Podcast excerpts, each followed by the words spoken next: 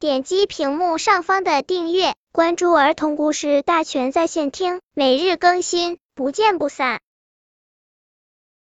本片故事的名字是纸人。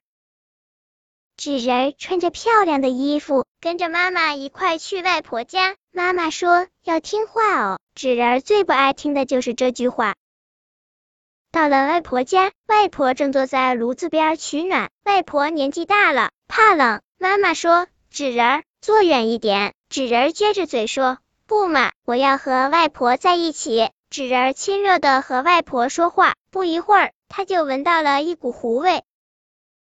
妈妈说：“谁的衣服烤糊了？”纸人看外婆，外婆看纸人，还是妈妈的眼睛尖。妈妈尖叫着说：“纸人，你的衣服。”纸人吓了一跳，可不是吗？自己的衣服被烧了个大洞，呜！纸人儿哭开了，他的衣服好漂亮哦。外婆说：“宝贝，别哭，外婆给你买了一件新衣服，嘿，比纸人的衣服还漂亮。”穿上新衣服，纸人老老实实的偎在妈妈怀里，再也不敢任性了。本篇故事就到这里，喜欢我的朋友可以点击屏幕上方的订阅，每日更新，不见不散。